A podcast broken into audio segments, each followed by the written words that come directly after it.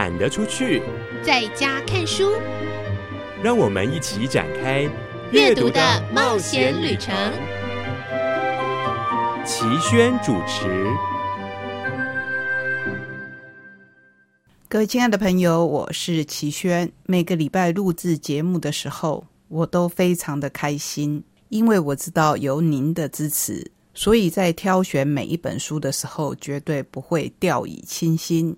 今天的故事，小青姐姐挑了一套看似古典，其实完全跟得上时代的奇幻小说。访问的作者，让他来跟我们现身说法。好好的介绍这一部经典选书，我们只选一本书。除了非常开心作者本人到台东来接受访问之外，也感到万分的荣幸，因为我们是唯一采访的单位。话题看似严肃，也提到了几个平常大家可能比较忌讳的字眼，可是重不重要？我觉得非常非常的重要。也希望您在聆听我们的分享当中，可以对生死以及自主结束这一世的旅程有全新的看法。这是一趟结合了神话、医疗、科学，融合了身心灵的一趟旅程。让我们快步踏上吧。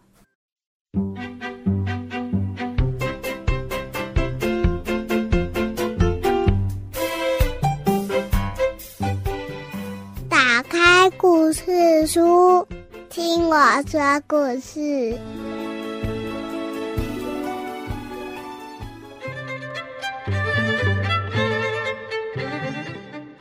进入今天的节目，我是小青姐姐。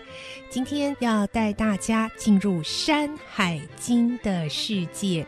哇，提到了《山海经》，那真的是在中国文学史上非常著名、经典的代表作品。但是它只是一些神古奇兽，只是一些很虚幻不真实的故事吗？而我们又要怎么样能够来进入《山海经》的世界呢？今天我们要来介绍的，这就是由连经所出版这个系列《山海经》里的故事，最新已经出到第四集了。而我们今天呢，在节目中会特别提到的是他这个。前面一到三，南山先生的这个系列哦，包括系列一南山先生的药铺子，二南山先生的不传秘方，以及第三南山先生的逍遥游。而我们今天真的非常开心，我们线上连线访问到的就是作者邹敦林老师本人哦。Hello，老师你好。嗨，小金姐姐，各位大朋友小朋友，大家好。第一次听到您的声音，因为我我我跟孩子大概在这整个暑假都在沉浸在您的作品中哦，《山海经》的世界。没想到老师的声音好甜美哦，谢谢。因为我觉得我我小孩觉得这是可能是一个武侠小说来着，知道吗？嗯嗯，没想到是这个声音这么甜美的作者呃周敦宁老师本人。好，我们话不多说，就要先请教老师哦，《山海经》呃，其实在我自己的成长过程是时不时会从不同的地方哦听到根据《山海经》哦所改编的一些故事或者是一些传闻，但是呢，这一次这一系列呃，我们今天要介绍的这前三本，它有一个。主角南山先生，然后呢，我们刚刚提到最新的第四集开始是另一个东海先生。我们想要请教老师哦，您这个《山海经》为什么有这样子的一个想法来创作改编它呢？好，那刚刚小金姐姐说过，她去找了《山海经》，我想您找的应该是图鉴型的吧？对，啊，那就是一个一个的怪兽。对，那《山海经》这本书真的是非常的特别哦。嗯，那根据资料呢，它是一部由好几个部分组成的古书，它可能包含了天文、地理、奇闻、异志，呃，那种奇禽异兽。那么它的成书年代就非常的遥远，是春秋末年。根据考证，是春秋末年到汉初，那是那一段的民间传说的收起。但是实际上它可能会更早，因为我们知道，如果你在春秋末年听到的一个故事，它可能是往前推几百年或者几千年。嗯，那当时我怎么会这么写呢？其实我在写这一套的时候，真的是费尽了思量。那我在想，我如果要写，我一定要写一套跟其他的人看到的都不一样。所以我一开始我有找市面上所有我能够找得到的《山海经》的书出版。那第一部分就像您所之前所提到的，就是图鉴式的，因为《山海经》里头提到的这种怪兽啦，那种或者是呃那种植物动物，它其实是非常的奇特。那有一些经过考证是可以找到现在是什么东西，比如说呃第一个故事里头提到的茱萸草，嗯，那茱萸草呢，在南山先生那个系列里头的第一本的第一段就有提到，他说吃了之后可以止饥。肚子就不会饿了，好像可以减肥的感觉。那有人就去考证啊，根据他的描述，根据他的地点，说那个是韭菜哦，对对对？我们吃韭菜，这个肚子可以耐饥呀。我不知道哎，不然我们韭菜盒子到底怎么做？嗯，对，所以第一部分就是像您说的，是图鉴式的，嗯，这是一大部分。那另外一部分的作者，他写的就是里面的神话传说，把那个神话传说全部都抽离出来，比如说女娲补天啊，夸父追日啦，盘古开天地啊，啊，或者是那个共工呢，跟人家打架之后没有头，他用肚脐肚脐眼 当嘴巴，用两乳啊当那个眼睛，还继续挥舞，类类似这样的神话，把它抽离出来，就是这两大部分。嗯，但是呢。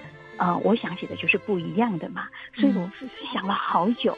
那我最后就挑了一个灵魂人物，这个灵魂人物其实不是山海呃东南海南山先生，也不是东海先生，是一个跟我设定的小读者差不多的年龄，他叫小难，他是一个小男孩。那么这个小难这个名字取的哈，我觉得有一点一个故作玄虚啊，因为难这个字呢有两个读法，一个是难，一个是难。其实小难他的出生，他的。他能够长到十二岁，就是多灾多难的，多灾多难熬过来的。那另外一方面，我也想透过这样的人物来告诉小朋友、小读者，其实很多事情开始很难，你可能会遇到难题，但是你冲过去，你就没有任何的困难了。所以设立一个这样的小角色，这个角色透过他的眼睛，开始去找《山海经》里头的世界的奇幻。那第一部呢，南山先生他的身份是一个中医师，啊，那中医师就要懂得很多药材啦，所以呢，这一本前三本里头就会介绍很多不同的不同的东西，他们都可以在当时可以有医疗作用的，呃，在故事就不断一段一段的这样开展。嗯，老师那时候我在看的时候就想说，哎。我要看看哦，这个老师除了嗯，因为我们看得到这个作者介绍背景，您是曾经是老师嘛？我想说您自己是不是有这个修这个中医药学的背景？后来就看到呃，有推荐序的其他的这个专家就说，其实您并没有 中医的背景，可是这个在这三本南山先生的系列里头，哇塞！您这个用字遣词，然后再叙述这个南山先生跟小难他们怎么熬制啊、炼制这些中药的过程，真的是非常的顺畅，而且真的看起来就是啊，您就是南山先生这个原型的感觉。对，这个哈，这真的要感谢现在。的网络世界，那我敢说，写在书里头的每一个中药材的炮制方式，或者每一个我有写出药方的那种方子，都是可以用的。只是我没有写分量，没有几千几千。不知道那个小金姐姐有没有印象啊？其中有一个呢，她提到是说，她用水蛭来磨成药粉。那个水蛭，它其实真的是药材哦。它在磨成药粉之前，它要经过烘干，然后用石灰去炒。这个也是真正中医中医在炮制药才会用到的用到的方式。还有就是炼制高脂哈，就是我们常常吃的。你比如说我们呃咳嗽去买枇杷膏啦，那个也是那种做法，它就是加的就是蜂蜜。那么像这种都是，那我当然是不会啦。可是网络有很多的资料。那我在找网络资料的时候，不会只看一个网络资料，我会比对好几个。特别是有些方子啊，如果我看到什么金银花可以治感冒，那如果这一个医生说这一个，比如说健康世界的那个杂志的呃电子版说，哎，它可以治感冒，那我就要再去找更多的资料，确定这个金银花加入药材去煮汤，煮成水来喝，是不是真的可以清郁解解闷的这种？如果是真的，再三比对，我才敢写下去。所以啊。可能真的有一点像中医师 看过的，但是实际上我的老师就是浩瀚的网路。嗯，我其实有看到有一有有一位推荐专家本身就是中医师，所以他就有说：“哎，其实你写到的这些里面有关中医的，还真的都是有所本，而且是正确的。”我就是看到那篇才发现，哎啊，所以老师你原本真的不是中医背景。那那一位中医师呢，是我的画家罗罗罗老师他的朋友。那其实我没有让他先看过，不过当他说要拿给中医师推荐的时候，我也有点 心慌，想说万一我写错怎么办？还好呢，中医师看了之后觉得嗯没错啊，就是大致来说呢，这个南山先生的表现是蛮像个中医的。嗯。真的非常开心听到老师分享这样子的一个背景哦，我们更加觉得啊，非常感谢有这么用心的老师作者，可以让我们读者诶，其实我们看到这三本，其实是老师酝酿了很久，然后做了这么多的搜集，然后辩证，然后佐证，然后把它。用这么浅显易懂哦的这个文字来表达出来。另一方面，我觉得这三本很好看，就是它真的是非看阅读起来是非常顺的。特别是它其实里面的用字遣词是有一些文学的意涵，甚至有一些生僻字的。但是在阅读的时候，你会觉得非常通顺哦。对对，跳过去就行了。所以，我我就很想很想请教老师说，那您自己在在。创作的过程中，是不是有又有什么秘诀？就是您这样写出来的文字，是真的是非常顺，还是您有一次不断的这样在推敲修改呢？哦，那个，其实这本书呢，当时连经听到我的提案，然后我开始写第一本之后，第一本写完。那不知道小金姐姐记不记得第一本最后是什么呢？第一本最后不能打开的门，所以不不能打开的门。其实这个不能打开的门呢，在格林童话里头呢，它至少有呃二十几个不能够打开、不能够进入的房间或者门。那是一个呃固定的故事模式。那有一个有一个西方的故事形态学的作者啊，他叫普罗普，他有提到说呃几个故事的固定的模式嘛。那因为我写第一本的时候，实在没有把握读者会接受，因为这是一本跟所有的人读过的《山海经》都是不一样的。嗯啊，很多人不是写神话的部分，或者是直接去把怪兽做成图鉴，那有的人就是直接用图里面的怪兽来铺成故事，就有点像神奇宝贝那种系列。好，但是呢，我这个却是一个一个。我虚构的小读者，一个小小男孩去带小人进入一个《山海经》的世界，那那个那个年代是不是很确定的？他可能就是古代，绝对不会是现代。所以我写第一本的时候，有一点心虚。我第一本大概花了两年，从邀稿到完成，两年才完成。那我我心，我那时候还附了一一封信说。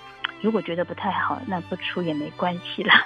因为我想，我想加了一个那种 呃不能打开的门哦。那我就想说，因为我自己也在教学中，会常常会让学生去做阅读阅读的呃推测。他说，假如没有继续出，那小朋友就可以继续这个来写后门后面是什么。所以我当时第一个就放了一个这一段，因为我觉得他他那么特别，也许没人喜欢吧。结果没想到，居然就要写第二本了。那写第二本，我那时候第二本真的我也不知道那个门后面要是什么。嗯，一开始不知道门后头要是什么。所以你说我怎么写的呢？其实我在写的时候，我就是把自己想成我就是小难，我正在那一个上古的时代。那根据以前的人的描述呢，上古的世界。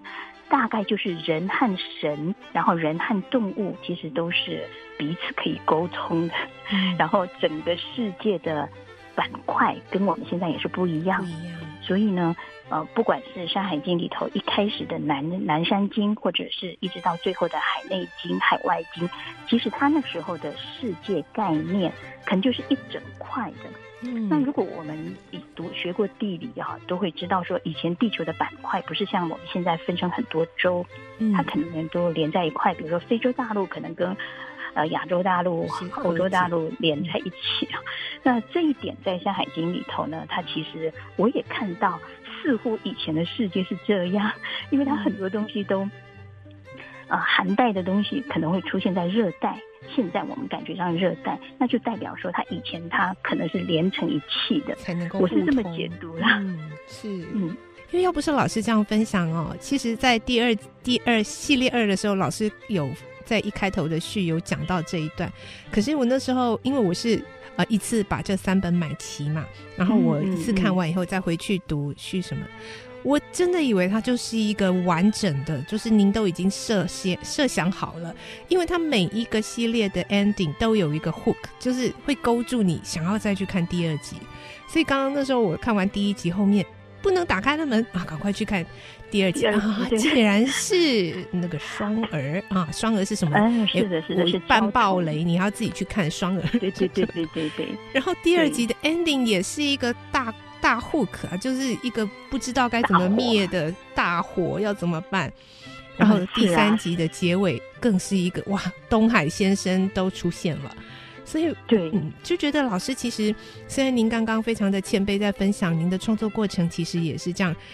亦步亦趋，这样子非常的啊战战兢兢。但是我觉得，身为读者真的是很大的福气哦，能够啊就是买到书，然后就能够用很享受的感觉来啊读着老师这样子。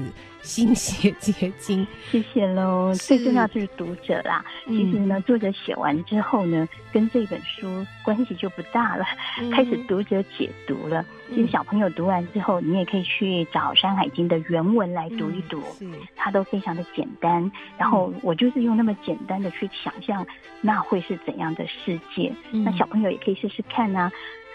嗯。